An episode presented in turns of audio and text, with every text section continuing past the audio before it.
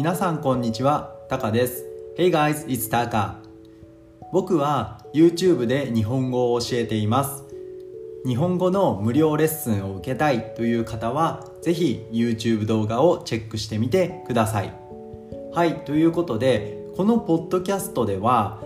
さまざまな、えー、トピックスを日本語で紹介しながらその感想を僕が、えー、日本語で伝えていきますので皆さんのリスニングリスニングコンプリヘンションに役立てていただければ嬉しいです。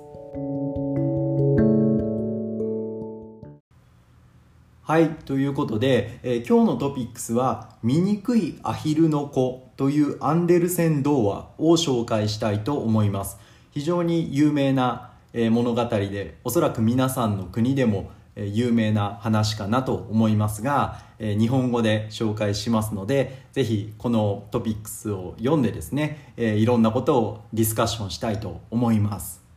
はいということで早速始めていきましょう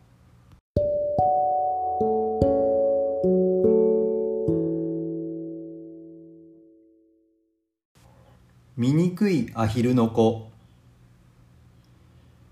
春のお池でアヒルの親子が楽しそうに泳いでいます。おやおや、ひなぎくみたいな黄色のひなたちに一羽だけ灰色の大きなひなが混じっています。この子は醜いアヒルの子と呼ばれていました。やーい、やーい、醜いアヒルの子、やーい。かわいそうに一匹だけ格好が違うことで兄弟にいじめられついにはお母さんアヒルからも嫌われて池から追い出されてしまいました。その様子を見ていたのは近くに住む優しいおばあさん。醜いアヒルの子を不憫に思い家に連れて帰ることにしました。ところがその家には意地悪な猫と鶏が住んでいたのです。醜いアヒルの子は驚いて逃げ出しもう誰にも見つからないところで暮らすことにしました。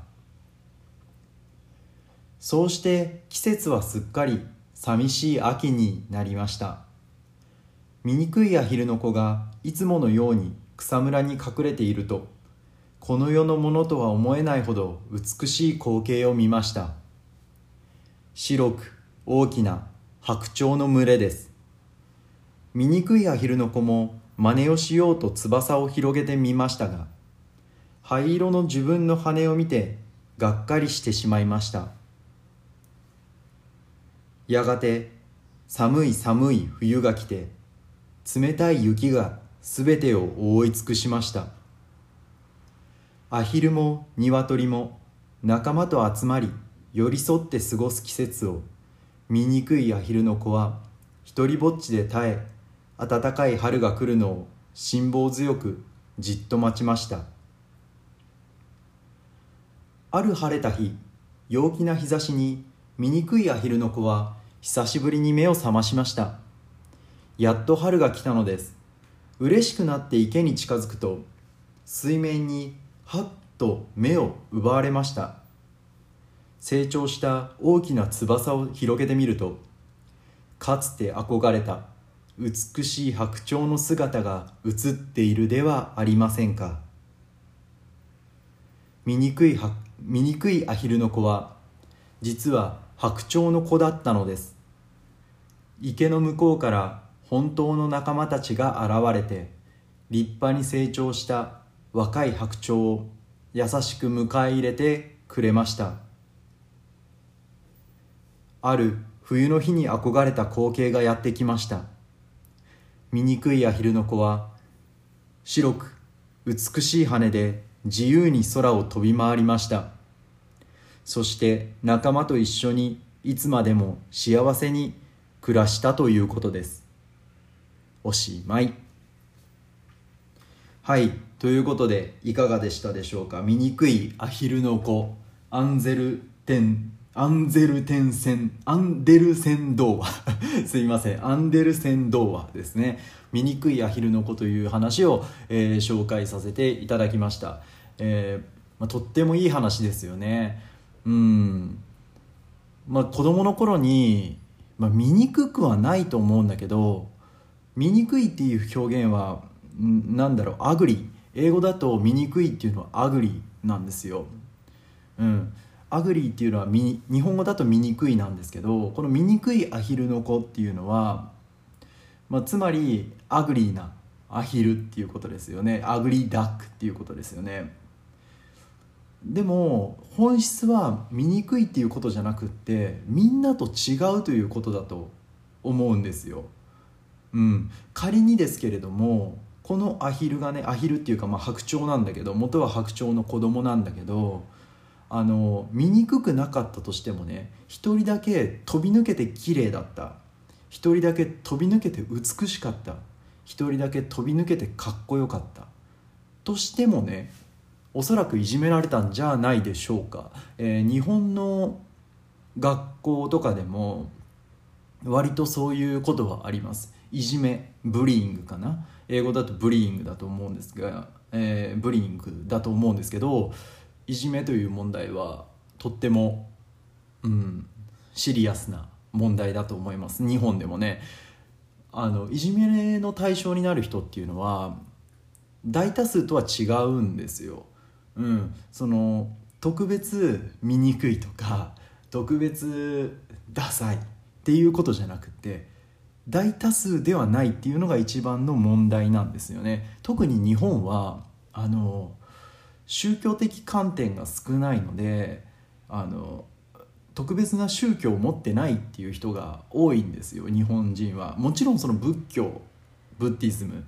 がもともとこう代々なんだろう脈々と日本人には流れてるのかもしれないんですけど実際僕たちの世代、まあ、もうちょっと上の人たちもそうだと思うんですけどあなたはな宗教は何ですかって聞かれても何もないんですよ。うん、それをおかしいっていうのはちょっとまたそれもおかしいと思うんですけど、まあ、ジャッジする必要はないと思うんですが、まあ、そういう文化なんですよね日本って、うん、宗教がない、うん、だからこそ僕たちは倫理観とかそのマナーとかルールとかっていうのを社会から学んでるんです。その宗教がない分社会がどう思うかとか他人がどう思うかとかあの先生がどう思うかとかお母さんお父さんがどう思うか。なんかそういうその社会的なことから倫理観を学ぶのが、えー、日本人なんだと思います、えー、だからこそみんなと違うっていうのはこの醜いアヒルの子みたいにみんなと羽の色が違う。みんなと体の大きさが違う。うん。それはやっぱりいじめのきっかけになりますよね。ね。あのビッグバンセオリーっていう僕の大好きな映画があるんですけどオタクのナードな、えー、4人の男の子、えー、ナードですよね。の男の子たちがあの、まあ、科学で、えーまあ、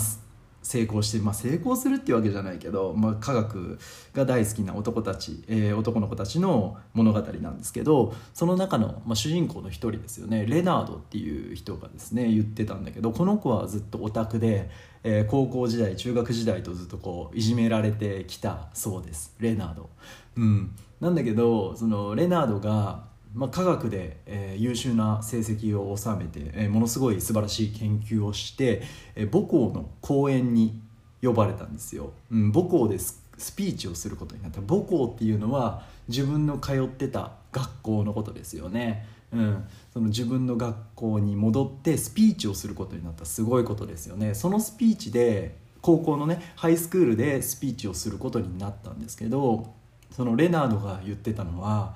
えーと、日本語に訳すとつまりその高校の時にいじめられたりとか、えーまあ、中学の時もそうですけどいじめられたりとか、えー、孤独を感じたり仮にしていたとしても自分の好きなことみんなと違うことだったとしてもその時に自分の好きなことを突き詰めなさい。もしその時にチェロが好きなんだったらチェロをやったりとか、えー、ゲームが好きなんだったらゲームを自信を持ってやればいいしアイドルが好きなんだったらアイドルオタクでもいいじゃないかっていうことですよね。うん。その時は確かにいじめられるかもしれない、うん、子供だもんだって。っていうことです。えでも誰かが君の面白さに気づいた時大人になってね誰かが君の面白さに気づいた時にあなたは周りの大多数の生徒よりもきっと幸せな人生になると思う。みたいなことを言ってたんですよ。なんかすごい素晴らしいなと思いました。それはまあ自分がいじめられた経験があったりとかね。だから言える言葉だと思うんですけどうん。ま、周りと違うっていうのはいじめのきっかけにもなるだろうし、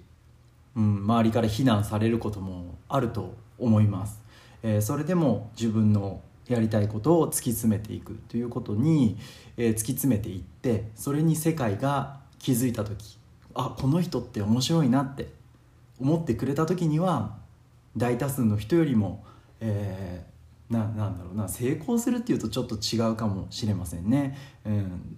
あの大多数の人とは違った素晴らしい人生が待っているんだよっていうことですね。うん、醜いアヒルの子、うん、大多数のアヒルとは違う、えー、小さい頃はいじめられて醜い醜いって言われてね醜いってすごい嫌な言葉ですよね。 ugly、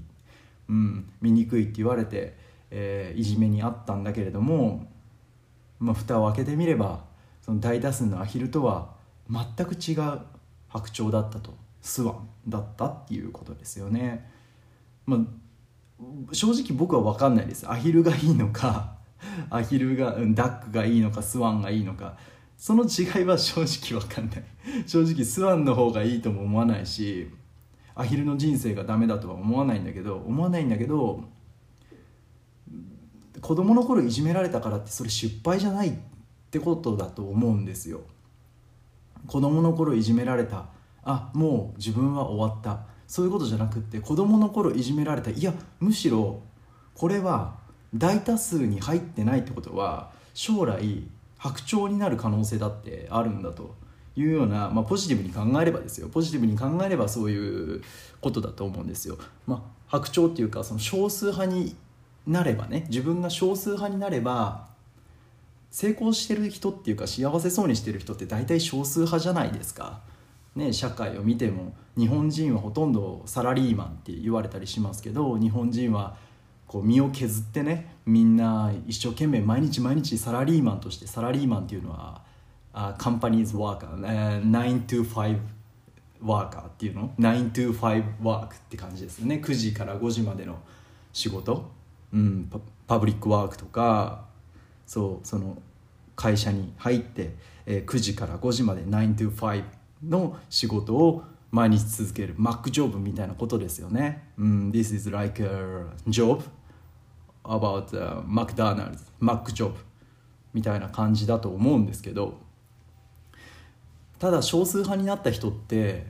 違うんですよね、うん、少数派になった人たちはやっぱりこう幸せそうに自分の人生を自分の人生そのお金があるとかないとかそういう話じゃないですよ。自分の人生をこう歩んでいけるんじゃないかなと思います。はい。ということで、えー、僕は別に子供がいないので 子供にこんなこと言うことはないんですけど、うん。まあ、僕がその子供にもしいじめられている子に言うんだとしたらあのえそれあのむしろ、うん、ラッキーじゃないとは言えないけどね。その僕もねあの子供の頃ちょっとこうねあの非難された経験があるので、うん、あの非難された経験があったんですけどその時別に大人たちは何だろうなあの大丈夫とか優しい言葉はかけてくれたんですけどえそれラッキーじゃんっていう人は誰もいなかったですね。うんそれえマジでそれ少数派ってすごいいいじゃんみたいな、うん、そうやって言ってほしかったなって僕は思いますね。うん。だって特別ってことなんだもん。そのいじめられるっていうことは生徒が100人いたらいじめられるのなんて1人か2人じゃないですか。ね。1人か2人になるってことは今この大人になったらですよ。大人になったとしたらね。あの1人か2人になりたいって思ってみんな一生懸命やってるわけじゃないですか。100分の100になりたくない。100分の1になりたいって思ってみんな頑張ってるわけじゃないですか。ね。子供の頃にその少数派のになれたっていうのはえー、とっても幸せなことなんじゃないかな幸せかどうかは分かんないけどね。幸せっていうのはおかしいですけど、うん、そうやって声を、えー、かけてほしかったなって僕は思いますね。はいということで今日は醜いアヒルの子を紹介してま僕のその考え方ですね、うん、その少数派と多数派という少数派っていうのは、えマイノリティ。多数派っていうのは、ま、メジャーリティかな。少数派と多数派という言葉を紹介させていただきました。ということで、えー See you next time bye またね。